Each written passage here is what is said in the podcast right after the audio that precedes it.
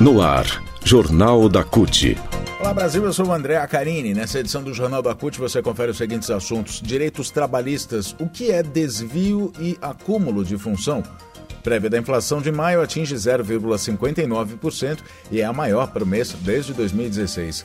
Mais um presidente da Petrobras é cortado e o preço alto dos combustíveis continua. Militares propõem acabar com o SUS e internautas reagem com a hashtag Cala Boca Milico. São os assuntos que você confere a partir de agora aqui no Jornal da CUT. Rádio CUT. Aqui, a classe trabalhadora tem voz. Acesse pelo site www.cut.org.br. O Jornal da Corte de hoje começa falando sobre direitos trabalhistas. Tem chegado à Justiça do Trabalho muitas ações reclamando de patrões que não pagam um adicional de salário para quem passou a realizar outras tarefas ou substituíram chefias e pessoas que ganham mais em outros cargos dentro da própria empresa. Acontece muito isso, né? É, e acontece quando o, o trabalhador é escalado para tarefas que não estão no contrato de trabalho, inclusive, né? A situação assim se configura como acúmulo de função. Se um trabalhador substitui outro, está sendo desviado de sua função original, é o desvio de função. Para os dois casos, tanto para o acúmulo como para o desvio de função, há direitos como acréscimo de salários que a maioria das empresas não paga. Para entender essas duas formas e quais são os direitos do trabalhador, o portal CUT é, conversou com o advogado trabalhista, o Fernando José Hirsch, que é do escritório LBS, que atende a CUT Nacional. Vamos lá, vamos falar sobre desvio de função. De acordo com a conversa que a gente teve com o Fernando José Rich, explicou para a gente, a gente vai explicar para você agora. Existem algumas discussões técnicas quando o trabalhador está sendo desviado ou acumulando funções. Por exemplo, se o gerente de uma empresa saiu de férias e você tem que tem uma função abaixo da dele, passou aquele período cobrindo a ausência do chefe, isso é desvio da função temporária. Nesse caso, o trabalhador pode pleitear o salário de 30 dias de férias do chefe ou do superior que ele cobriu. Já quando contratado, quando um trabalhador é contratado para ser, por exemplo, porteiro de um prédio e ele é obrigado a retirar o lixo, a varrer calçada, a fazer outras atividades além de cuidar da portaria, isso é acúmulo de função. Aí dá para pedir na justiça também para ganhar a mais pelo acúmulo de função. Se o chefe saiu para almoçar ou mesmo ficou um dia fora para ir ao médico, por exemplo, esse período, apesar do desvio de função, pode ser um curto, por ser um curto período de cobertura, a jurisprudência, a Justiça do Trabalho, normalmente não vai reconhecer como um direito na diferença salarial. Ou no caso do porteiro, se o colega, por exemplo, que recolhe o lixo, faltou naquele dia e o porteiro está só cobrindo ali aquela função momentaneamente ou temporariamente, também vai ter dificuldades para o reconhecimento judicial de uma diferença salarial. A CLT não traz nada quanto ao acúmulo de função, não tem nenhuma regra. No entanto, os juízes do trabalho levam em consideração os ganhos da empresa.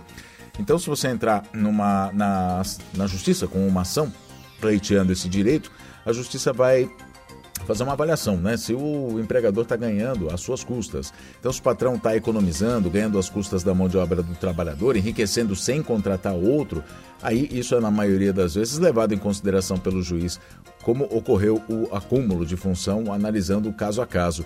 A CLT também não tem, não traz nenhum percentual ou valor a mais para ser pago a quem teve o acúmulo de função. Vai depender da interpretação do juiz do trabalho. Mas em alguns casos existe o acordo coletivo da categoria, né, que é feito entre patrões e sindicatos, em que o trabalhador tem direito a um maior rendimento nesses casos. É preciso consultar o sindicato para verificar o que diz o contrato coletivo. Por exemplo, lá nos anos 1990, né, o, o famoso locutor DJ de rádio, né, que se chamava o locutor de rádio, que fazia também a operação da mesa, ele era contratado é, para fazer tanto a locução, fazer a, a, a, enfim, as falas, né, fazer a locução em si, como para operar a mesa, colocar as músicas, e aí tinha um percentual a mais que o profissional ganhava justamente por ter esse acúmulo de função, por ter uma dupla função. Né? Se o trabalhador, além de cobrir as atividades do chefe ou de outro colega, continua fazendo as suas funções, é acúmulo. Tá? Vale a gente dizer também.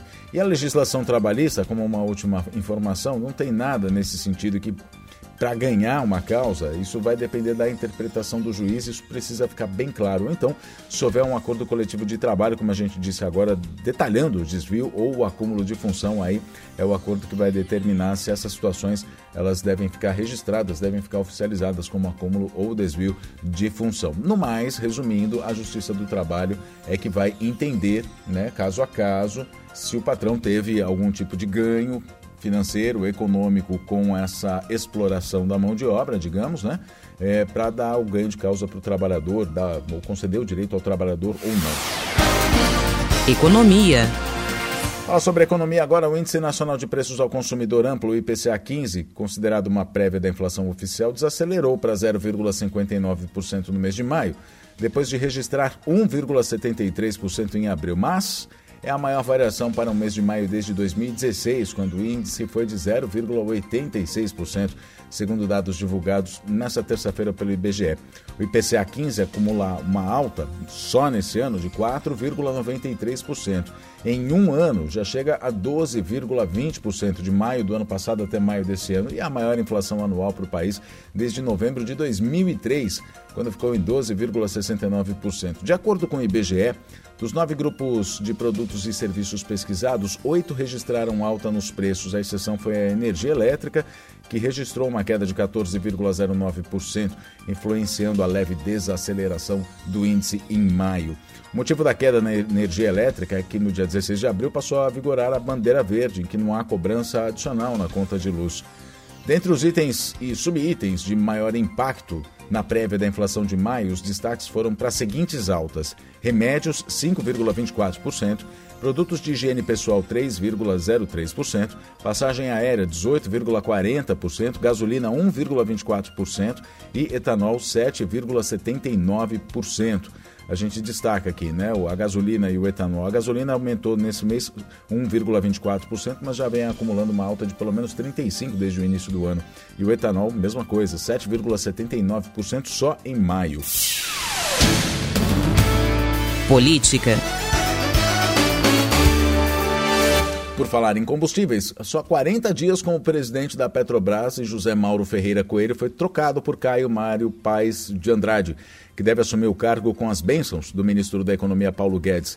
A obsessão de Paulo Guedes é vender estatal, privatizar, né? A mudança veio depois de, de uma pressão do Jair Bolsonaro, presidente Jair Bolsonaro, para estatal segurar os preços dos combustíveis. Só que mais uma vez o presidente Bolsonaro mente aos brasileiros dizendo estar indignado com os aumentos nos preços dos combustíveis, especialmente o diesel, produto mais utilizado pelos caminhoneiros, que é uma categoria que apoia o presidente.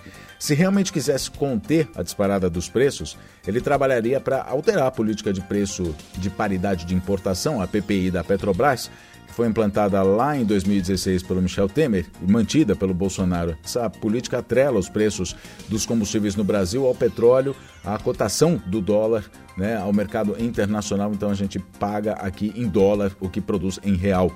Trocando em miúdos, mais uma vez Bolsonaro joga a culpa em alguém pelos seus erros ou pela falta de ação.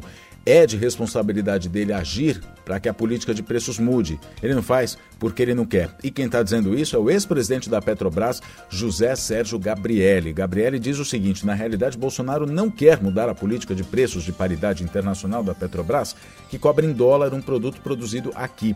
Desvalorizar a empresa é bom para quem vai comprar. O valor de suas ações cai, tornando mais fácil a sua privatização, que justamente é o que a gente disse no começo dessa matéria é obsessão de Paulo Guedes.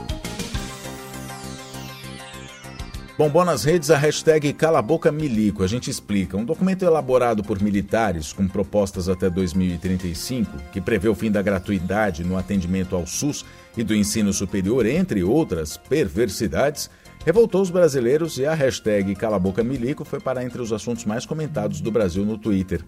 Em um evento realizado na quinta-feira da semana passada, os institutos Vilas Boas, Sagres e Federalista apresentaram o chamado Projeto de Nação O Brasil em 2035. É um documento com 93 páginas que trata de 37 temas considerados estratégicos pelos militares. O primeiro a receber o documento foi o vice-presidente general Hamilton Mourão. A ideia dos militares é que em um eventual segundo mandato de Jair Bolsonaro na presidência da República ou a eleição de outro político de extrema direita, a partir de 2025 o governo passe a cobrar pelo atendimento no SUS e que a classe média passe a pagar mensalidades nas universidades públicas. O secretário de Finanças, Administração e Finanças da CUT, Ariovaldo Camargo, lembra, né? Reforça que quando se fala que as eleições desse ano é que vão mudar o destino dos próximos 15, 20 anos, vai mudar o futuro do Brasil, é sobre isso que se fala. É isso que está em jogo. O acesso gratuito ao SUS, ao ensino superior de qualidade. O Jornal da CUT fica por aqui. Muito obrigado pela sua companhia. Nos falamos na próxima edição. Até lá.